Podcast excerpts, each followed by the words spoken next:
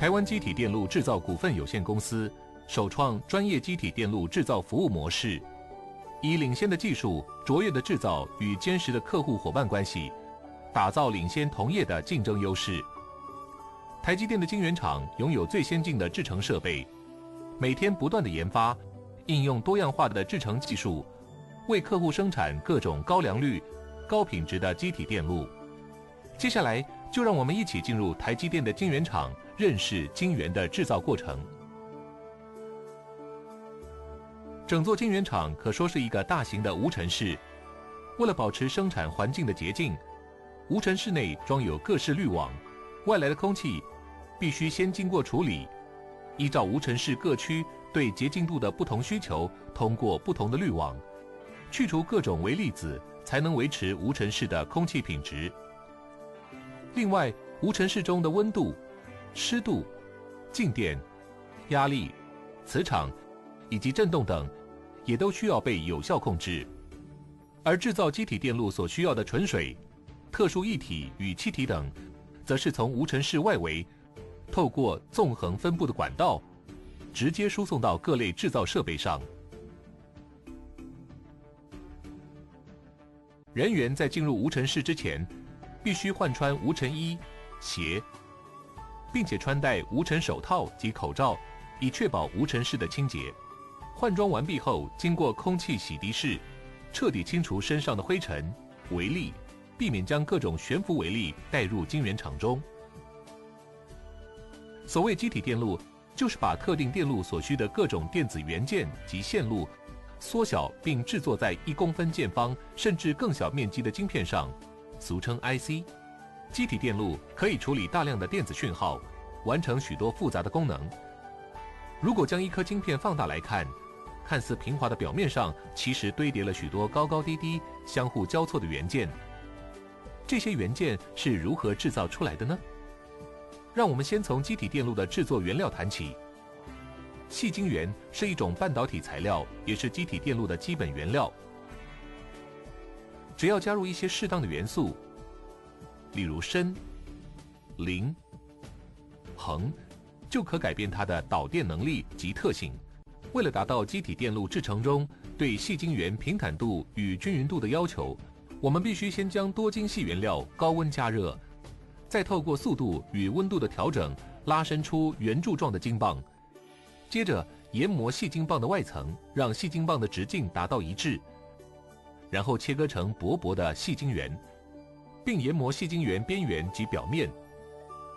有了这片薄薄的细晶圆，接下来才能开始制造机体电路的流程。在晶圆制造的过程中，机体电路设计工程师利用电脑辅助设计系统，把机体电路所需要的每一层电路图先设计出来，透过电子束或镭射将图形转写到光照上。通常，一个机体电路产品所需要的光照数量，会随着设计及制成的复杂度而有所差异。一般来说，至少需要二三十层光照，而且每一层与层间的校准都必须非常精确。制造机体电路的晶圆厂分成几个重要区域，每个区域都有它独特的功能。在炉管区，细晶圆被送进负责高温薄膜生长的炉管里。在精确控制温度与气体流量的环境中，经过一段时间后，以高温反应的方式，在晶圆表面形成一层与细附着良好，而且符合绝缘要求的细化合物。离子植入是将带电荷的离子植入晶圆的特定区域内，控制一定的浓度与深度，达到改变导电特性的目的。在化学气象沉积区，利用化学反应的方式，在反应室内将反应气体生成固态的生成物，并沉积在晶片表面形成薄膜。生长了薄膜的晶圆被送入负责电路图案转录的微影区，先在晶圆表面均匀涂布一层薄薄的感光液，称为光阻。再把光照放在上面，透过光线的照射曝光，在细晶圆表面形成部分曝光。部分没有曝光的图案，再经过显影的程序，未经过曝光的区域会被光阻遮盖。经过微影区的制成后，细晶圆要被送进蚀刻区。蚀刻掉已曝光，也就是未被光阻遮盖的部分，留下的图案就是所需要的部分。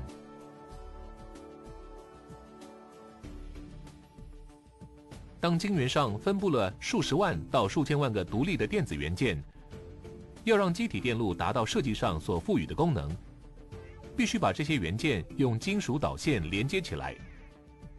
在这里，对已蚀刻的晶圆表面，先溅镀一层金属薄膜，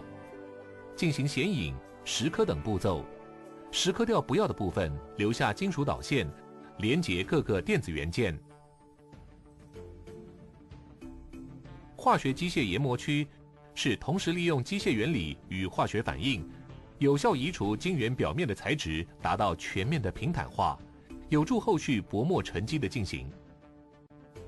这些复杂精密的过程在晶圆厂内重复进行，并在细晶圆上产生了数以百计甚至数以千计的晶粒。最后，这些晶片必须先经过允收测试，通过基本检验后，再依据每颗机体电路的用途。予以切割、封装、测试，以符合各项不同产品的需求。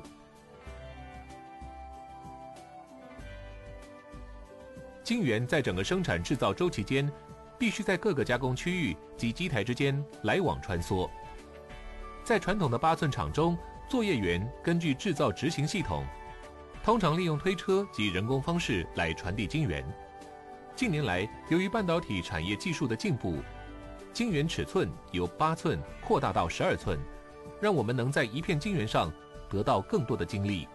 以降低晶圆制造的单位成本。同时，每一片十二寸晶圆的重量也比八寸晶圆增加了一倍，而十二寸晶圆加上载具的重量，已经超过了人力搬运所能负荷。自动化物料搬运设备因此应运而生。台积电率先在十二寸晶圆厂导入自动化物料搬运系统。及自动化即时派工系统，从机台派工、晶圆搬运到机台加工，全部透过自动化生产系统操作，不但让整个制程更有效率，达成晶圆厂全面自动化的目标，更有效提升了晶片制造的良率。以上就是台积电晶圆厂与晶圆制造流程的介绍，谢谢大家的收看。